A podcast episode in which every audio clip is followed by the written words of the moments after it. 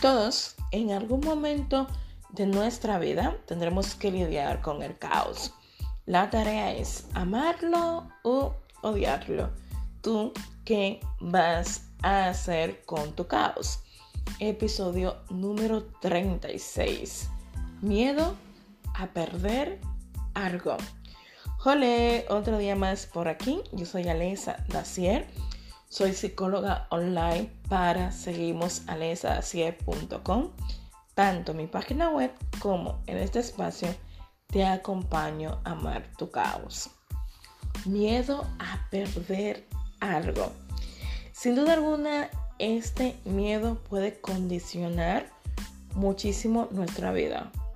Condicionar en el sentido de darle permiso a la ansiedad para que se instale esa ansiedad anticipada en la cual tenemos miedo a que aquello que tenemos puede dejar de ser o se puede ir en cualquier momento. Esto se convierte en un caos porque nos cuesta muchísimo explicarlo. Es esa sensación de, uff, mañana qué, si esto no está. Sin duda alguna, eso se llama ansiedad anticipada. Más adelante voy a a desarrollar un poquito más este concepto. La ansiedad anticipada es pensar en cosas que no han sucedido y muchísimas veces que no van a suceder. Es como adelantarse a los tiempos. Y sobre todo, eso nos lleva a nosotros a no disfrutar lo que tenemos en el aquí y en el ahora. O sea, el presente. Que a veces cuesta muchísimo, ¿eh? Centrarse en el aquí y en el ahora. A veces este miedo aparece en nuestra vida y se convierte en un caos donde emocionalmente nos sentimos atrapados. Perder es parte de la vida. Las pérdidas para mí es aprender a soltar, aprender a dejar ir, despedirnos, incluso priorizar lo que en realidad importa en nuestro presente. Cuando pierdes algo, eh, hay pérdidas que nunca se olvidan, hay pérdidas que nunca dejan de doler. Esas pérdidas físicas de un ser querido, un familiar, un amigo, son pérdidas sumamente importantes porque van muy relacionados con el vínculo que teníamos con esas personas. En qué momento de nuestra vida nos encontramos con esas personas eh, partieron de esta tierra. Perder y el miedo a esas pérdidas eh, muchísimas veces condiciona en nosotros reconocer que en la vida nada es estático. Estamos de paso. Nada es para siempre. Sí, yo lo sé. Queremos que todo sea eterno. Las cosas buenas, las cosas malas automáticamente queremos eliminarlo de nuestra vida. Somos humanos y no siempre eh, podemos reconocer que no hay nada malo en la vida cuando perdemos, ¿no? Cuando nos vemos cara a cara con las pérdidas. Hay pérdidas que son devastadoras, otras serán un motor para seguir, para no detener nuestra vida o sencillamente para hacer limpieza, como digo yo. Hay situaciones, circunstancias, personas que te dicen, uff, esto no encaja en tu vida esto no, mejor perderlo para salvarte a ti. Si nos hubieran educado desde las emociones, nos daríamos cuenta que todo lo que nos rodea no es estático y mucho menos permanente en nuestra vida. Ejemplo, cuando estamos iniciando una relación, tenemos miedo a que esa relación no funcione o miedo a perder a esa persona que tenemos cerca. Yo creo que sin duda alguna en las relaciones de parejas, si fuéramos capaces de ver al otro desde la libertad que tiene esa persona de irse o quedarse, amaríamos de una manera más sana porque esto nos llevaría a nosotros a no caer en la trampa de la dependencia emocional o ver a mi pareja como algo que me pertenece. Tu pareja no te pertenece, tu pareja es una persona que ha decidido por voluntad propia estar a tu lado. Por las cosas en común que tienen, por los proyectos, etc. Y un día sin más, sí, esa persona se puede ir, claro que sí. Eso duele bastante porque todo depende de la despedida, de cómo decidimos irnos de la vida de las personas que teníamos cerca. Eso, siempre como se convierte en un caos cuando una ruptura sin anestesia previa, que es lo que yo siempre hablo, aparece porque te cuestionas muchísimas cosas. También sucede en un trabajo. O sea, nosotros no sabemos absolutamente nada sobre el mañana. Hacemos planes para el futuro y la vida, aunque no sabemos cómo, pero la vida es ahora. Y digo no sabemos cómo porque emocionalmente viajamos mucho al futuro o al pasado. Cuesta, ¿no? A veces aterrizar y ver que lo que está sucediendo es lo que está sucediendo. Esa es la realidad y de esto no puedo escapar. Perder no nos quita poder, ni mucho menos nos hace ser insuficiente. Muchísimas veces el miedo a perder algo tiene que ver con esas heridas abiertas del pasado. También lo podemos relacionar con creencias de sentir que no nos merecemos lo que estamos viviendo. Abraza lo que ahora tienes. Cuando la felicidad está en tu vida, disfrútalo. Porque la tristeza, la angustia, el caos, la ansiedad, la incertidumbre, las preocupaciones llegan en muchísimas ocasiones sin pedir permiso. Es normal tener miedo. Ya he hablado anteriormente sobre esta emoción. El miedo sirve para protegernos, sirve también para impulsarnos a avanzar o sencillamente a detenernos porque no sabemos qué va a suceder. Y esa incertidumbre de no tener certeza de lo que voy a hacer, pues se pueda dar bien o puede tener unos buenos resultados, nos lleva a nosotros a paralizarnos por completo.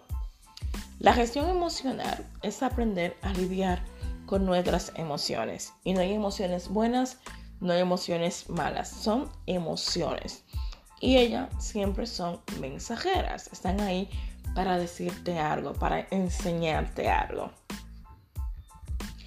El miedo a perder algo nos puede llevar a no valorar y mucho menos disfrutar las cosas que tenemos en el aquí y el ahora. Nuestra mente se va al futuro o se queda en ese pasado doloroso cuando la vida te premia con cosas y personas buenas, por favor, no dudes en creer que te lo mereces. Te lo mereces, claro que sí. Perder duele y mucho más esas cosas donde éramos felices. Aunque esto sea un poco caótico, recuerda que en esta, vida nada, absolutamente nada es estático.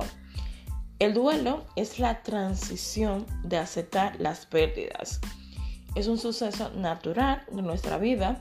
Lamentablemente no estamos preparados para perder.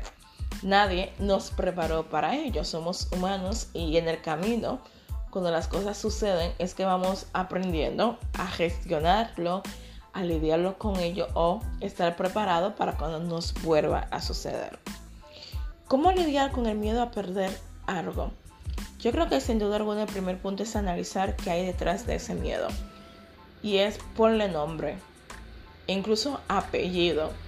¿Qué hay detrás de ese miedo? Si es miedo a perder un trabajo, puede ser miedo a la inestabilidad económica, a no tener un estilo de vida que a ti te gusta. Si es una relación de pareja, miedo a la soledad, miedo a comenzar de nuevo con una persona o miedo a que, uff, otra vez me ha ido mal en el amor. ¿Qué cosas o experiencias del pasado no quieres repetir? Yo creo que sin duda alguna las cosas que nos marcaron son el aprendizaje perfecto para decir qué cosas no quiero en mi vida. Eso incluye cosas, personas, eh, actitudes, o sea, cosas que nos marcaron de una manera en la cual, uff, sirve, ¿no? Aunque dolió en el pasado, pero en el presente sirve para hacer limpieza, como digo yo.